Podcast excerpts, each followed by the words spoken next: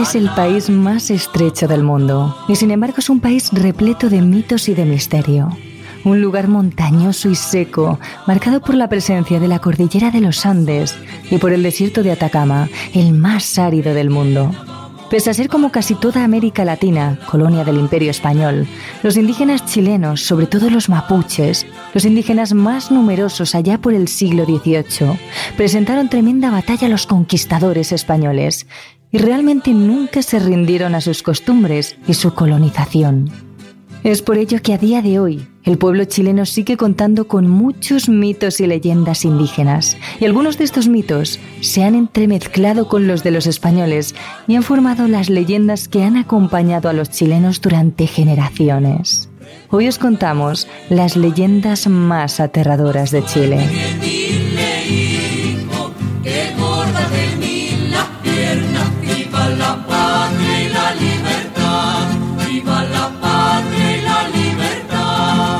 Terrores Nocturnos con Emma Entrena y Silvia Ortiz.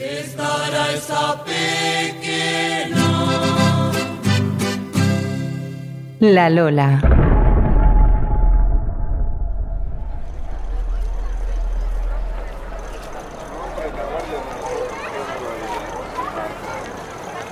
Siglo XIX en el norte de Chile.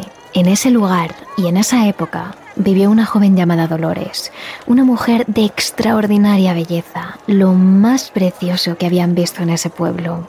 Era alta y esbelta, de cabello largo y piel pálida, y siempre vestía de forma refinada. Por todo ello, Dolores se hizo muy conocida en el pueblo, sobre todo entre los hombres y los muchachos de la zona que siempre estaban revoloteando a su alrededor intentando ganarse su favor, intentando conquistarla. Pero su padre no tenía intención de dejar que un cualquiera conquistara a su Lola, así que vivía por y para ella. La mayor preocupación de su padre era alejar a Lola de todos esos enamorados que no la merecían y que esperase, pura y sola, a que llegase el hombre indicado para conquistarla. Un hombre de planta, de buena familia y sobre todo, adinerado, al que le entregaría a su hija en matrimonio. A ellos no les sobraba el dinero, pero la belleza de Lola era su pasaporte hacia una vida mejor.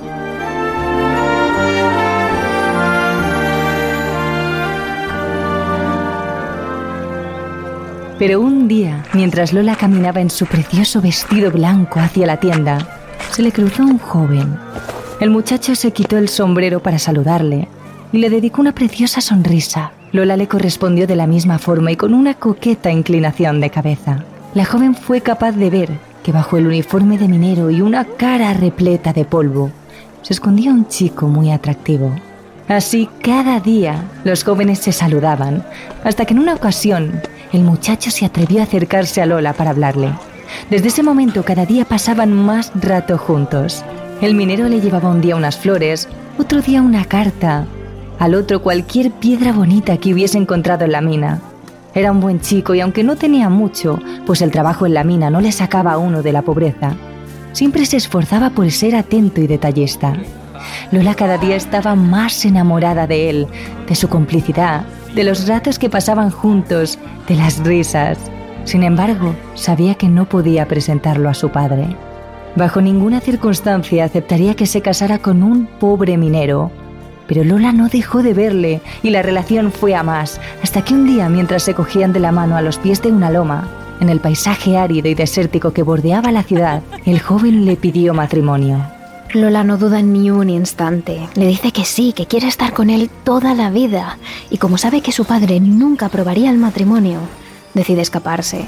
Guarda en un saco tan solo aquello que puede llevar consigo y en medio de la noche abandona su casa y a su padre y va a encontrarse con su amado, que la recibe cogiéndola en volandas mientras la abraza.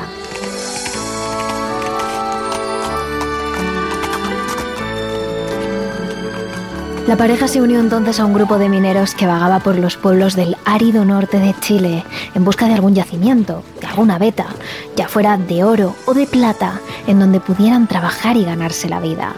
Y por una vez, desde que la pareja salió de su pueblo natal, la suerte les sonrió.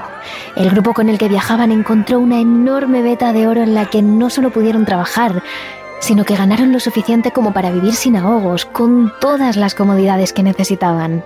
El joven compró una casa en la mejor zona del pueblo más cercano al yacimiento. Lola tenía todos los vestidos que necesitaba y más. La comida que entraba a la casa era de calidad y en algún momento llegaron a tener servicio. Y durante los primeros años de matrimonio, Lola vivió con su marido en medio de la fortuna y de la felicidad. Pero eso se acabaría muy pronto. Poco a poco, el joven zalamero y romántico que había conocido Lola se fue convirtiendo en un hombre frío y distante. Apenas pasaba por casa, cuando no estaba en la mina ganando dinero, estaba gastándoselo emborrachándose con sus compañeros. Así que poco a poco, el dinero comenzó a escasear. Lola nunca había tenido hijos, no había podido, así que al menos eso no era una preocupación pero la joven comenzó a vender sus joyas, sus vestidos, despidió al servicio, pero a su marido nada parecía importarle. Todo el dinero que ganaba se lo quedaba él mismo y lo usaba para conquistar a otras mujeres o pagar su compañía en los bares de mala reputación del pueblo. Hasta que una noche, en la que como de costumbre él no durmió en casa, Lola salió a buscarlo al pueblo con sus mejores galas, decidida a decirle todo lo que llevaba meses pensando y fue entonces cuando lo vio, a su marido en un callejón de mala muerte, besándose apasionadamente con otra mujer mientras le levantaba el vestido. Los celos y la rabia la corroían por dentro. Apretó tanto los puños que le sangraron las manos y todo su cuerpo temblaba del enfado. Pero valiéndose de toda su fuerza, se guardó esos sentimientos y se volvió a casa. Allí esperaría a su marido. Y lo haría con un cuchillo en la mano. Cuando llegó su minero, solo pudo gritar. Lola le esperaba allí con el vestido hecho jirones y el pelo desgreñado, y el cuchillo en la mano. Antes de que pudiera darle alguna explicación, Lola lo apuñaló varias veces en el pecho mientras le gritaba y se reía de forma macabra. Finalmente, el hombre cayó al suelo, con el uniforme de minero antes blanco, ahora granate, y sobre un espeso charco de sangre. Lola, en medio del ataque de locura, cayó junto a él, rendida y desmayada a causa de la presión.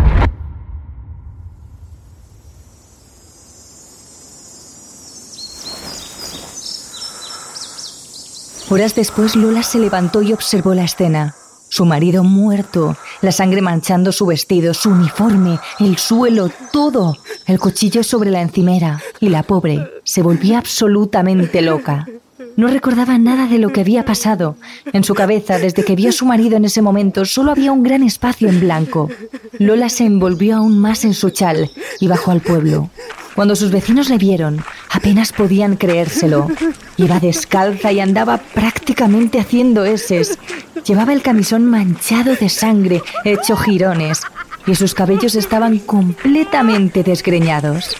Las lágrimas caían por su rostro y su maquillaje estaba corrido por toda la cara. La joven murmuraba constantemente, palabra tras palabra, sin decir nada en realidad, y de vez en cuando soltaba risas nerviosas, gritos, hasta que finalmente, en medio del pueblo, gritó.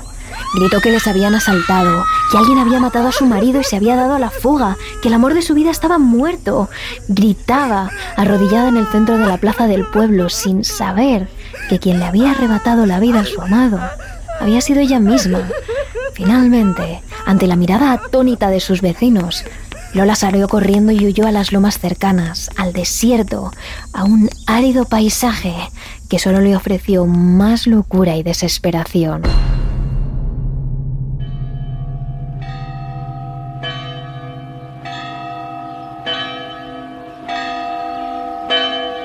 Las autoridades del pueblo organizaron un velatorio para el marido de Lola, aunque nunca pudieron encontrar al culpable de su asesinato.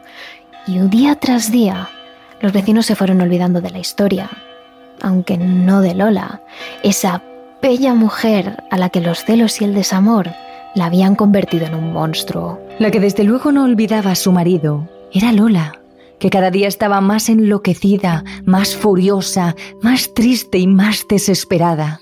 Un día en medio de la noche, bajó escalando de las lomas y llegó hasta el cementerio de la localidad en el que habían enterrado a su marido.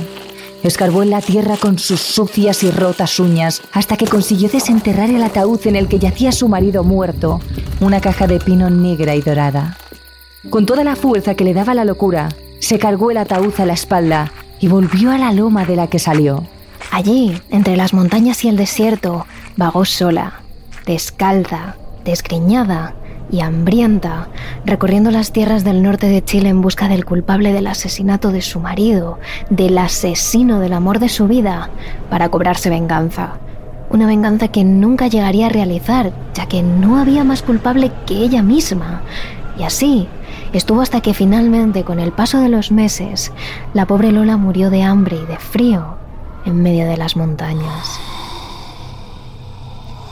Pero como toda alma atormentada, la Lola no murió en paz, pues nunca llegó a vengarse del asesino de su marido. Así que su espíritu sigue vagando a día de hoy por esas lomas como un alma en pena. Algunos testimonios dicen que los mineros y los vagabundos que caminan por ese desierto oyen una voz femenina que les llama por su nombre. Una voz dulce y angelical que no pueden más que seguir. Una vez que llegan al lugar de donde procede el sonido, se encuentran con una mujer de piel pálida, casi translúcida, con el cabello largo y enfundada en un camisón blanco. Una mujer de extraordinaria belleza que les sonríe y les invita a acercarse. Una visión que sería agradable si no fuera por el ataúd negro que carga sus espaldas. Aún así los hombres no pueden evitar acercarse a la figura de la Lola y una vez lo hacen, están perdidos. Lola los asesinará vilmente al confundir a cada uno de ellos con el asesino de su marido. Después, al darse cuenta de que el hombre al que ha matado no era ningún asesino, sigue buscando hasta que mata al siguiente y al siguiente y al siguiente. Así, hasta que se cobre venganza. Algunos mineros de la zona también cuentan que al espíritu de la Lola le gusta vagar por las galerías abandonadas de las minas del norte de Chile, arrastrando el ataúd de su marido con ella. Es por eso que dicen que los mineros que murieron de forma repentina en la mina, sin motivo aparente, lo hicieron de terror al contemplar la hermosa pero tétrica figura de Lola, o que simplemente el alma en pena los mató al confundirlos con el asesino de su marido. Por último, hay otros mineros que aseguran que el espíritu de Lola se les aparece como una advertencia cuando se encuentran cerca de una veta rica en minerales. El fantasma no los mata, no reacciona, no se acerca a ellos, solo se queda allí, plantada delante del grupo de mineros, advirtiéndoles que se alejen del lugar, pues donde hay una veta rica, hay dinero, y donde hay dinero, no puede haber más que perdición como aquella que encontró su marido a sus manos. El caleuche.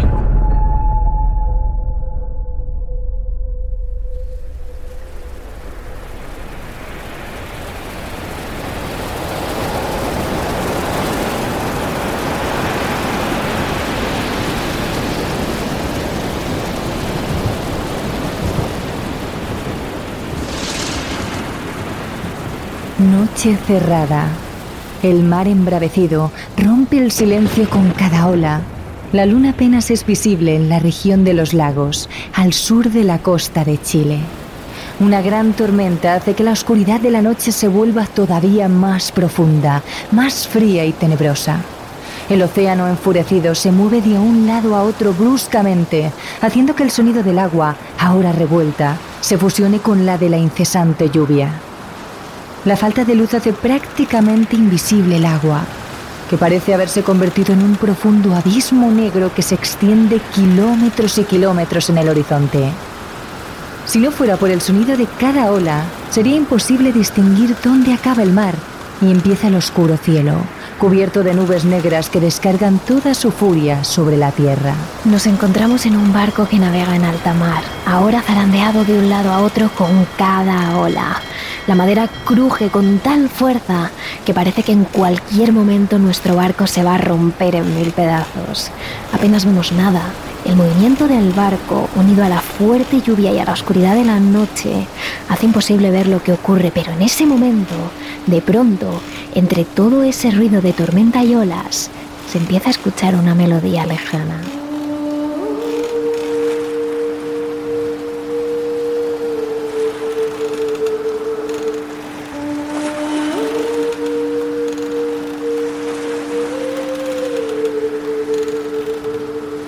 Al principio nos es imposible ver de dónde viene esa melodía, pero poco a poco nos damos cuenta de que en el horizonte hay una luz algo difuminada.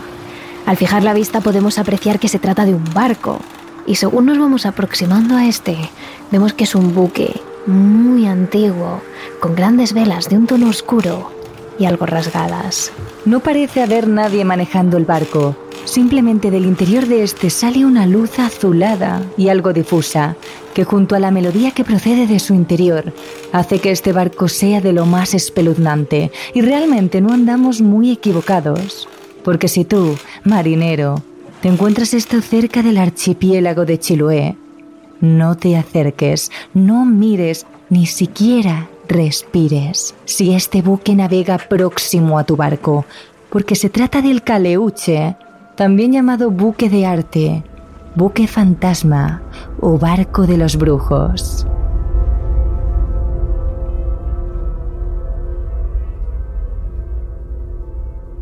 Caleuche proviene del mapuche, Caleutun, que es transformar, y Che, gente, es decir, gente transformada. Este legendario barco fantasma de la mitología chiloé en ocasiones es confundido con el holandés errante, una leyenda europea que habla sobre un gran barco fantasma que jamás pudo volver a puerto. Con el paso del tiempo han surgido multitud de historias sobre el caleuche que son bastante diferentes entre sí. Hay desde algunas que hablan de un bonito barco fantástico hasta otras que lo representan como la mismísima muerte. Se dice que el caleuche solo se puede ver en noches de neblina o de tormenta. Se sabe que está cerca porque además de escuchar su hipnótica melodía, se oyen ruidos de cadenas y un frío intenso envuelve la atmósfera. Hay quienes aseguran que este buque es incorpóreo y han visto cómo atraviesa otros barcos. Pero otros aseguran que es tan sumamente real que han estado hasta en las fiestas que se celebran en su interior.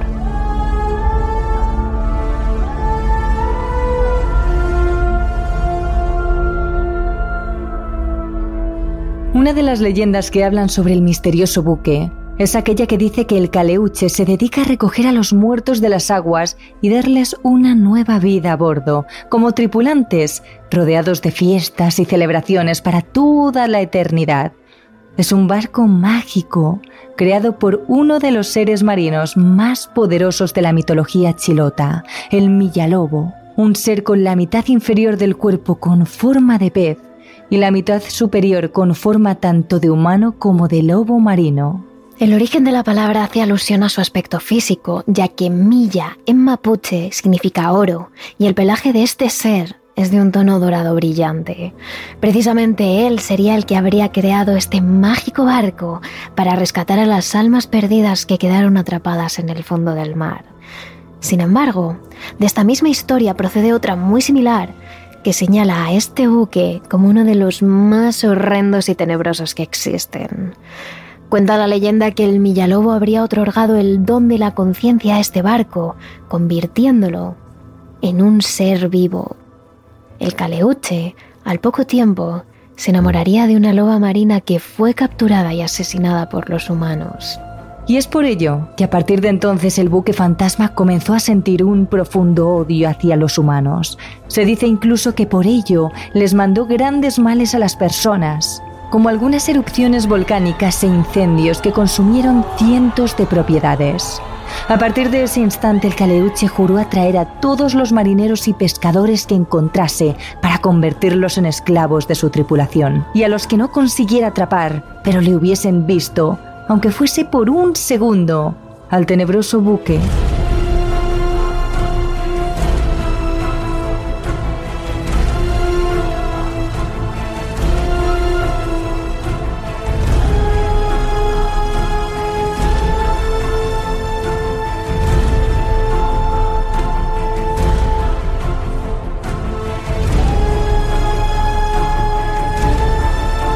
El caleuche deformaría su rostro mientras la persona gritase de dolor.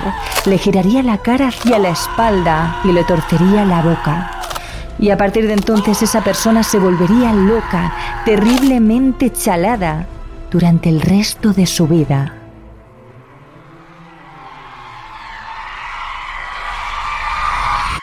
Y en la misma línea existe una leyenda que cuenta que el barco aparecía en los mares de Chiloé para embelesar a los pescadores con su música y así convertirlos en tripulantes esclavos que estarían bajo la maldición de tener una pierna sobre la espalda y andar siempre a la pata coja.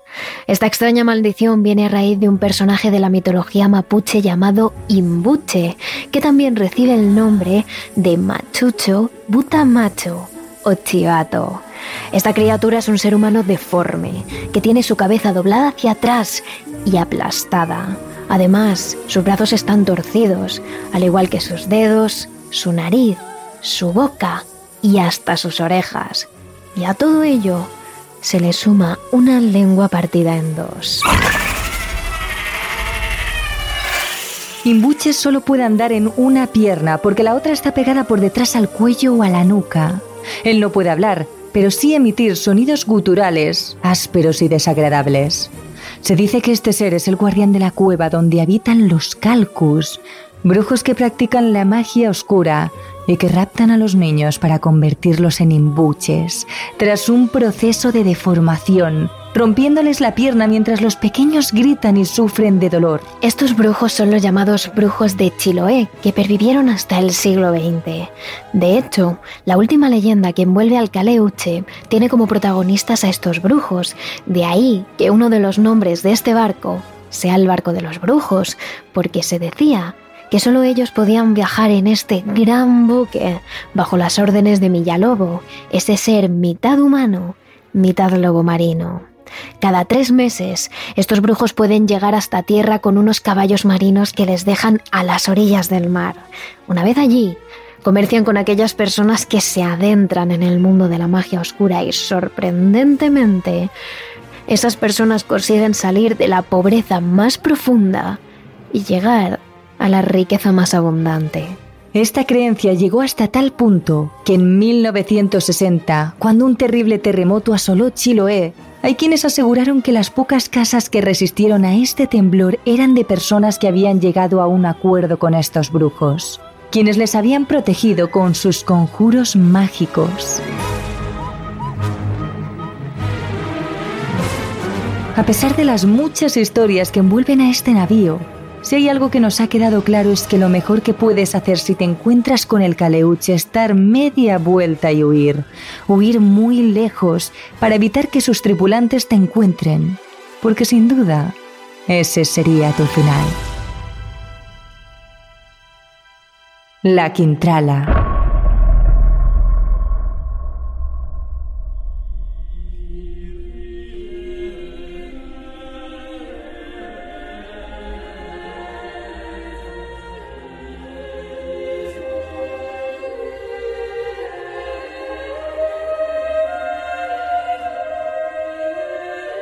En la iglesia de San Agustín, en Santiago de Chile, se venera un Cristo con una corona de espinas en el cuello, ya que hasta allí se deslizó desde su cabeza en el terremoto de mayo de 1647. Nadie lo mueve, nadie lo toca, solo se le venera, pues la leyenda dice que el día que ese Cristo se toque, la tierra temblará y lo arrasará todo a su paso. Esta imagen del Cristo de la Agonía está ligada a la leyenda que os contamos hoy, la leyenda de Catalina de los Ríos Lisperguer, una poderosa noble del siglo XVII. Catalina nació en torno al año 1600 en la ciudad de Santiago de Chile y sus padres fueron Gonzalo de los Ríos y Catalina Lisperger Flores, ambos miembros de la nobleza. Desde que Catalina era pequeña ya se la veía destacar por su belleza. Sus rasgos, una mezcla de sangre indígena y colonial, eran exóticos y atrayentes. Tenía unos profundos ojos verdes y un cabello rojo como la sangre, del mismo color que el quintral, una enredadera de flores rojas que se encuentra fácilmente en Chile. Por eso, desde bien pequeña, muchos la apodaron la quintrala. Sin embargo, su belleza afloró realmente tras pasar la adolescencia, con un cuerpo estilizado, preciosas curvas y una sonrisa pícara. Pero al igual que su belleza, apareció su maldad. Catalina tenía como afición enamorar a los apuestos jóvenes de baja cuna para luego obligarlos a batirse en duelo de espadas a muerte por su amor. El ganador podía tenerla y el perdedor simplemente encontraba la muerte. Así acabó con la vida de decenas de jóvenes que creían luchar por ella. Una vez acababa con sus vidas, simplemente escondía los cadáveres para que nadie los encontrara. Y así, poco a poco, comenzaron a surgir los rumores sobre ella. Algunos decían que su abuela y su madre eran poderosas brujas y que le habían enseñado a Catalina a practicar la magia negra, por lo que podía lanzar males de ojos, envenenar a sus enemigos o utilizar filtros de amor. De hecho, tampoco su madre era muy querida por el pueblo. Se la consideraba una mujer cruel, que se creía que había asesinado a la hija bastarda de su marido a base de puros latigazos. Otros decían que la Quindrala simplemente había hecho un pacto con el diablo para mantenerse joven, bella y poderosa. Incluso, en un momento dado, alguien descubrió lo que estaba haciendo con los hombres del pueblo, que les manipulaba para que se asesinaran entre ellos. Pero ellos eran pobres, y ella noble y rica. Así que gracias a su posición, siempre pudo esquivar la justicia. Pero los verdaderos rumores sobre su maldad surgieron con la muerte de su padre, cuando la Quintrala tenía 18 años. Casualmente, Gonzalo de los Ríos, un hombre de salud de hierro, cayó terriblemente enfermo y murió, justo el día en el que su hija Catalina decidió prepararle una cena muy especial. Por eso, se rumoreó en el Santiago de Chile de la época que la Quintrala su hija había vertido un potente veneno en su cena con el que le envenenó y acabó con su vida. De hecho, una tía de Catalina denunció el crimen a las autoridades diciendo que la Quintrala lo había envenenado, pues nunca había querido aceptar la autoridad de un varón, menos aún la de su padre. Pero bien por la influencia de su familia, bien por el poder y la influencia que Catalina tenía sobre los hombres, finalmente, la Quintrala nunca fue acusada formalmente de nada.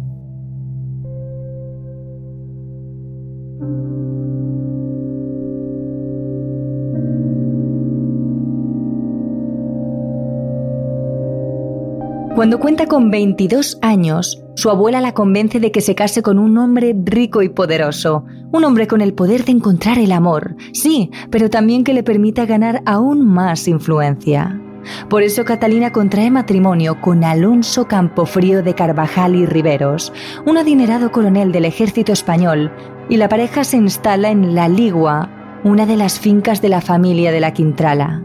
Allí la Quintrala se encargó de seducir a su marido, de manipularlo, de hacer que la deseara como a nada más en el mundo, hasta que finalmente el hombre hacía todo lo que le mandaba a su esposa.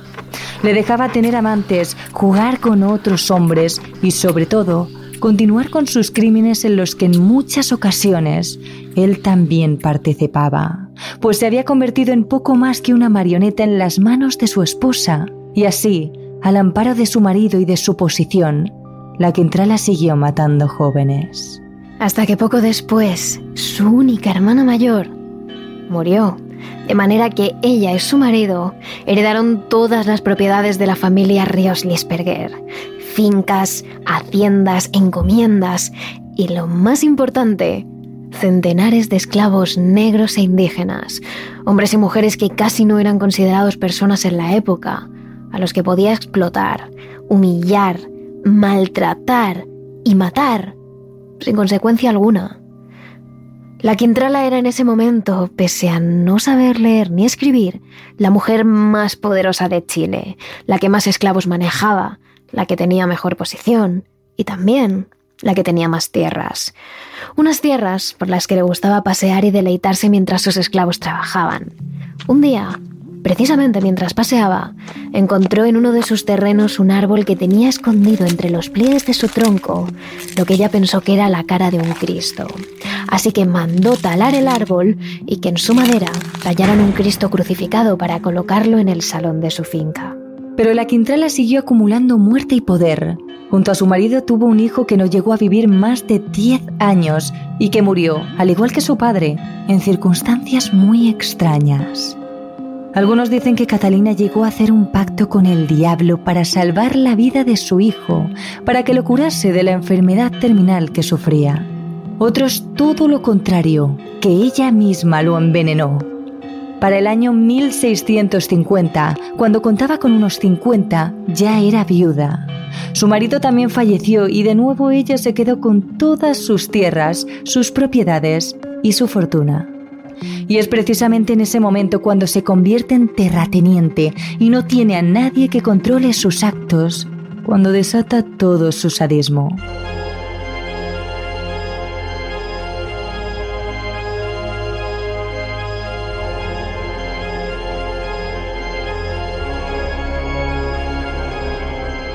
La Quintrala se ensañaba especialmente con sus trabajadores. Les hacía trabajar en larguísimas jornadas de más de 16 horas bajo el sol abrasador en sus encomiendas.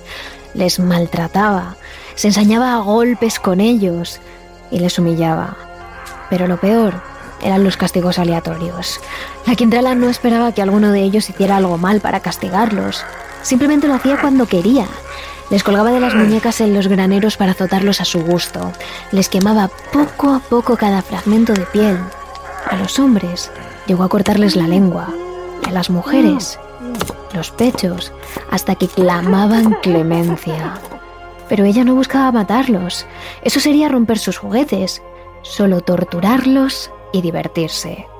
Aunque alguna vez, por supuesto, estas torturas acabaron en muertes. Pero cuando eso sucedía, simplemente le echaban la culpa del asesinato a cualquiera de los esclavos de sus tierras y la justicia los juzgaba duramente. La mayoría de estos esclavos acusados injustamente acabaron en el patíbulo, ahorcados bajo la atenta mirada de sus compañeros. Ante estas condiciones, algunos de sus esclavos intentaron huir a los montes. Pensaron que lo que pudieran encontrar allí no podía ser peor que el sadismo que obtenían de la Quintrala, pero la patrona no estaba dispuesta a dejarlos marchar. Mandó un equipo de caza con su mayordomo a la cabeza para que recorrieran cada palmo de las tierras áridas y los montes cercanos y le trajeran a los esclavos huidos. Eso sí, vivos.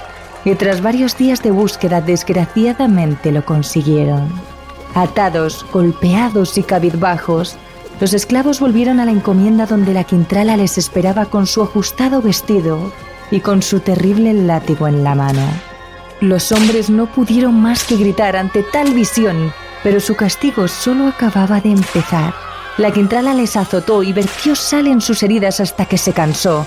Cada vez que ellos quedaban inconscientes, ella les despertaba y finalmente cuando se aburrió del castigo simplemente los quemó vivos, dejando que murieran poco a poco de una forma lenta y dolorosa. Con la edad, la Quintrala se fue haciendo cada vez más malvada. Pasó de enfrentar hombres en duelo a explotarlos, torturarlos y matarlos ella misma cuando llegó a ser terrateniente. Y con la práctica, realmente la Quintrala consiguió refinar sus métodos de tortura, un día, por mera diversión, Catalina se enfundó en uno de sus ajustados y escotados vestidos de la época y fue a buscar a una de las esclavas más atractivas de la encomienda para llevarla hasta el salón principal de su finca. Tan solo cubierta con una raída túnica de trabajo, la esclava indígena fue atada a una mesa y allí comenzó el castigo. La Quintrala se dedicaba a azotar a la pobre esclava y a derramar mercurio ardiente sobre las heridas provocadas por el látigo, de manera que el dolor que le provocaba la jovencísima indígena era inimaginable, por lo que a la pobre no le quedaba más remedio que llorar y gritar de pura frustración, mientras las lágrimas de la esclava se derramaban sobre su mesa más fina. La Quintrala observó que el Cristo que tenía en la pared, el Cristo que ella misma mandó tallar, se cayó, repiqueteó contra el suelo. La Quintrala lo observó y vio como el Cristo, que había observado todas sus atrocidades a lo largo de los años, le dedicaba una mirada llena de reproche. La terrateniente levantó la cabeza y de forma altiva dijo que ella no dejaba que ningún hombre la mirara con mala cara, ni aunque fuera el mismísimo Cristo. No había respetado la autoridad de su padre, tampoco la de su marido, y ahora no iba a respetar la de él, así que simplemente le pidió a sus sirvientes que alejaran la figura de su vista y que la llevaran a la iglesia de San Agustín. Y ella siguió castigando a la esclava.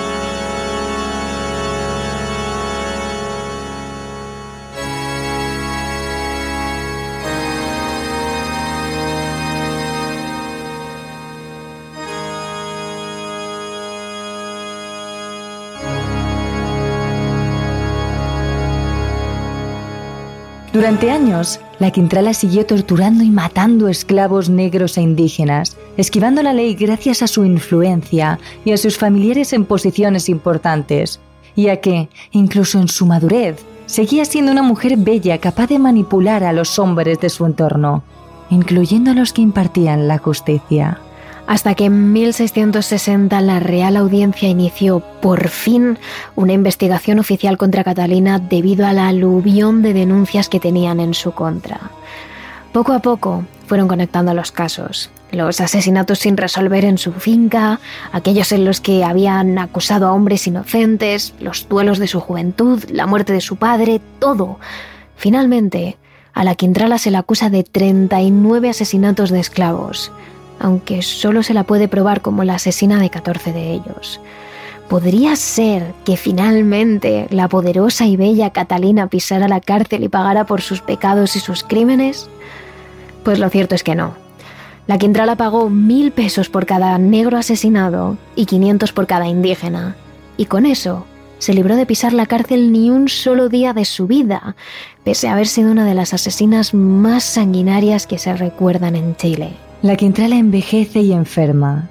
Y quién sabe si por la cercanía de la muerte, por la vejez o por el miedo al infierno, la mujer se arrepiente de todos los crímenes que cometió en vida y decide pedir clemencia ante el Cristo que ella mandó tallar. Se refugia en la iglesia de San Agustín, se arrodilla ante la pequeña estatua y pide perdón por todos los hombres y mujeres que murieron a sus manos, por todos sus pecados. Además, en su lecho de muerte, decide donar una enorme parte de su fortuna a la iglesia y pide que se realicen 20.000 misas en su honor y 500 más por todos los que asesinó. Y con eso espera la redención divina, el perdón de Dios. Y quién sabe si lo consiguió, porque cuando murió, en el año 1665, con entre 60 y 70 años según diversas fuentes, sus funerales fueron fastuosos. Se la sepultó en el mismo templo de San Agustín con el hábito del santo y se encendieron más de mil cirios en su honor. Velas, plañideras, flores y música en memoria de poco más que una asesina que nunca llegó a pagar por sus crímenes. Y evidentemente la Iglesia cumplió con su palabra. Las 20.500 misas que Catalina de los Ríos Lisperger pidió que se celebraran para ganar el perdón se llevaron a cabo.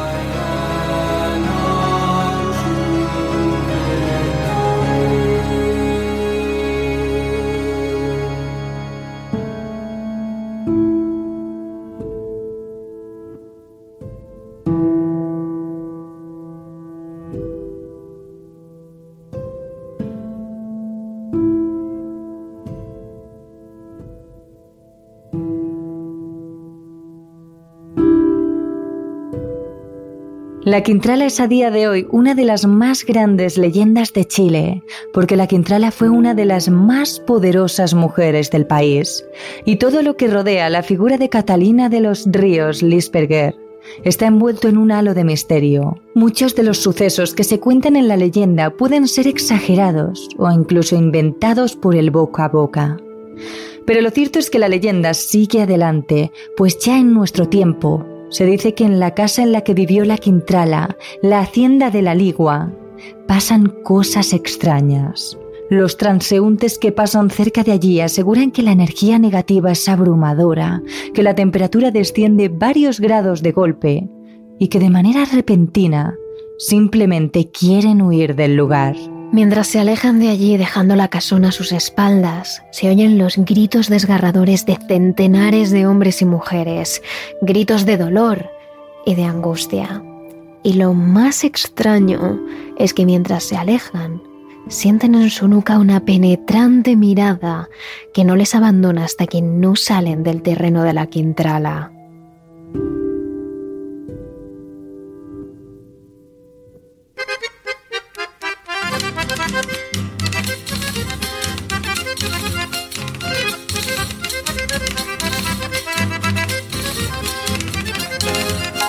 Estas son algunas de las historias y leyendas más conocidas de Chile, aunque sin duda hay muchas más. Y de estas mismas que os hemos contado, muchas otras versiones, pues como toda leyenda, el boca a boca es fundamental y en cada región se forma una historia distinta.